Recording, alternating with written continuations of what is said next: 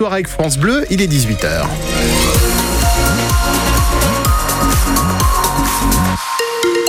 Et sur la route, dans le Calvados, cette opération escargot en cours sur le périphérique de Caen, chaussée intérieure entre Éterville et la porte de Paris qui paralyse une partie du périphérique sud, tout le périphérique ouest et puis l'entrée du périphérique nord.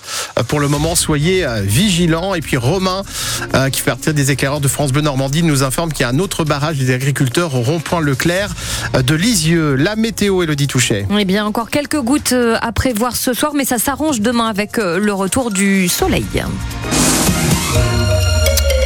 Et donc les agriculteurs qui maintiennent la pression. Avec euh, d'autres actions déjà programmées demain dans le Calvados et dans l'Orne, nous ferons le point de plus en détail dans un instant. Les agriculteurs qui ont été euh, mobilisés toute la journée à une opération escargot euh, ce midi sur le périphérique de Caen. Un rond-point est également bloqué à Lisieux ce soir où des tracteurs ont investi le centre-ville dans la journée. Même scénario à Bayeux et donc à Caen après un tour de périph' au ralenti. Une cinquantaine de tracteurs ont mis le cap en début d'après-midi sur le centre-ville direction la préfecture du Calvados pour une action symbolique, Irène Prigent.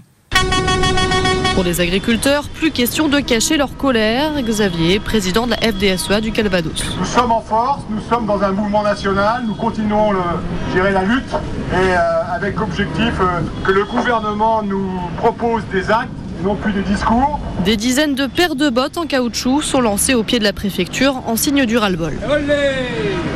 La coupe est pleine, explique Romain, vice-secrétaire des jeunes agriculteurs du Calvados. On dépose un peu nos bottes et nos, et nos papiers en expliquant euh, à la préfecture et puis, euh, puis, puis à l'État de bon bah vous voulez nous, nous, en rajouter encore et ne pas nous écouter, bah, on, vous rend nos, on vous rend nos outils et maintenant euh, débrouillez-vous et remplissez les, les, assiettes des Français. Quoi. Le monde agricole s'en remet à l'État. Chris et céréalière au nord de Caen, elle attend des mesures fortes. Qui reviennent un peu sur euh, la taxe GNR, gazole non routier, et au niveau jachère 4%, donc on fait 4% de surface qu'on cultive pas du tout. Donc on aimerait euh, qu'on revienne à des taux un peu plus abordables euh, parce que bon, pour nous ça paraît incohérent. Parmi les autres revendications, une meilleure rémunération et le respect de la loi Egalim, des simplifications administratives et plus de souplesse du côté des contrôles et des normes environnementales.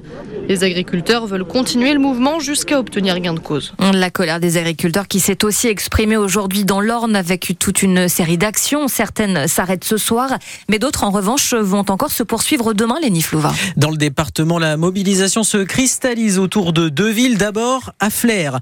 Deux ronds-points sont occupés par des agriculteurs. Celui au nord de la ville, dans le secteur de Saint-Georges-des-Groseilliers, sur la route direction Caen. L'autre à la sortie est de Flers, juste au début de la 4 voies en direction d'Argentan. Les voitures peuvent passer, mais les camions de denrées alimentaires sont inspectés. Autre ville assez, les agriculteurs sont installés au niveau des ronds-points d'entrée et de sortie de la 88.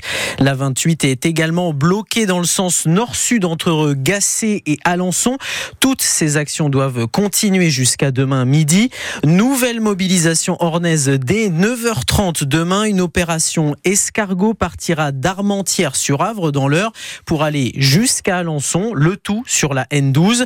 Pour le Calvados, Elodie, les agriculteurs changent de braquet. Demain, pas de mobilisation sur les routes, mais une journée de discussion avec les parlementaires du département. Les agriculteurs qui attendent maintenant des réponses du gouvernement. Gabriel Attal, le Premier ministre, promet des annonces demain et notamment des mesures concrètes sur la simplification administrative. Et puis demain sur France Bleu Normandie, matinale spéciale consacrée à la colère des agriculteurs, reportage, interview et direct dès 6h demain matin. France Bleu Normandie, 18h04. À Bretoncelle, l'homme a avoué avoir tué sa femme. La victime âgée de 52 ans a tué d'un coup de fusil de chasse touché à la gorge et à l'épaule droite, indique le parquet d'Alençon. Son corps a été découvert sur les indications du mari dans le coffre d'une de leurs voitures, dissimulée dans un sac. Lors de sa garde à vue, l'homme a reconnu avoir tué son épouse lundi soir et expliqué s'être débarrassé de l'arme jusqu'ici introuvable. Il devait être présenté à un juge cet après-midi en vue de sa mise en examen. La loi immigration, largement censurée par le Conseil constitutionnel, 35 des 86 articles du projet de loi ont été totalement ou partiellement retoqués par les sages.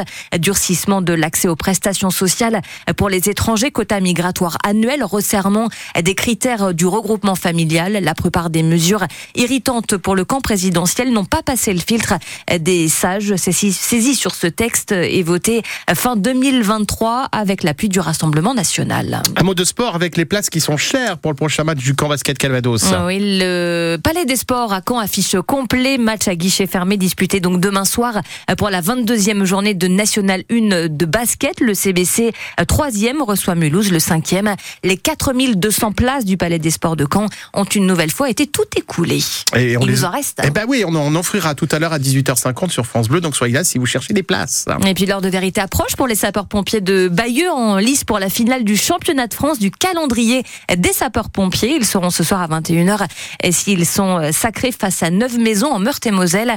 Et la victoire semble à portée de main pour les Normands avec euh, déjà 64% des voix pour le calendrier euh, bayeuxin continue, sur le thème du rien. 80e anniversaire du débarquement. On peut voter jusqu'à 21h.